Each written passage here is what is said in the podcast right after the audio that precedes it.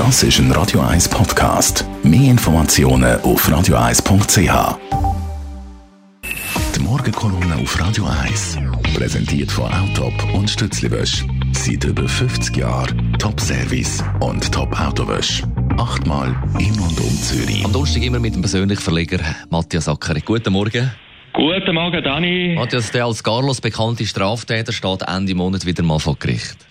Ja, ist eine never-ending Story. Er heißt ja nicht einmal Carlos, wie er gestern bekannt gegeben Er heißt eigentlich Brian. Ist ein bisschen Symbol geworden vom Kampf vom Einzelnen gegen den Justizapparat.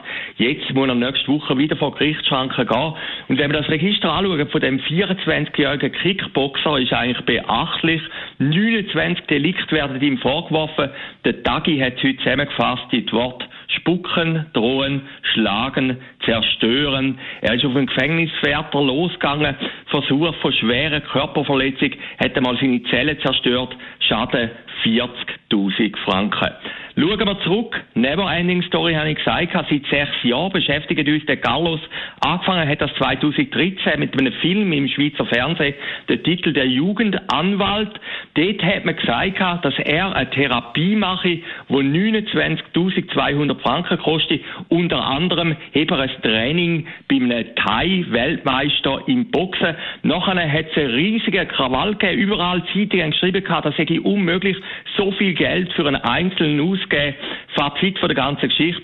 Der Jugendanwalt ist zurückgetreten. Später hat es dann auch noch dem Regierungsrat, dem Martin Graf, ein Amt gekostet. Das ist also der Carlos.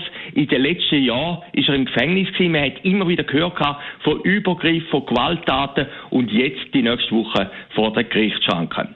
Eins muss man sagen, der Carlos ist ein Extremfall. Ein Extremfall, wo das ganze Justizsystem sicherlich an Grenzen bringt. Das Zweite, der Carlos eignet sich nicht als ein Märtyrer. Dafür ist die Einsicht von ihm einfach zu klein. Er geht ja auch auf Gefängniswärter los, etwas, was man eigentlich nicht macht. Er zeigt überhaupt keine Bereitschaft zur Zusammenarbeit. Und jetzt kommt der dritte, der entscheidende Punkt. Der Vater von Carlos hat gesagt, man solle doch den Carlos endlich freilassen. Es sei vieles schiefgelaufen. Ja, klar ist vieles schiefgelaufen. Die mediale Aufmerksamkeit ist sicher nicht immer so gut gewesen. Aber auf der anderen Seite muss man sagen, auch die Bevölkerung hat ein Sicherheitsbedürfnis. Und im Moment, wenn man jetzt einfach die Karriere von dem 24-Jährigen anschaut, muss man sagen, ist Sicherheitsrisiko für das Umfeld, für die Bevölkerung, auch für die Justiz viel zu groß, dass man ihn könnte freilassen. Und schlussendlich wird halt dann auf Verwahrung rauslassen. Niemand wird irgendein Risiko eingehen, dass man nachher später sagt, man hätte Carlos freigelassen, man hätte es ja gewusst gehabt, und man will irgendwie etwas riskieren, wo man hätte können voraussehen.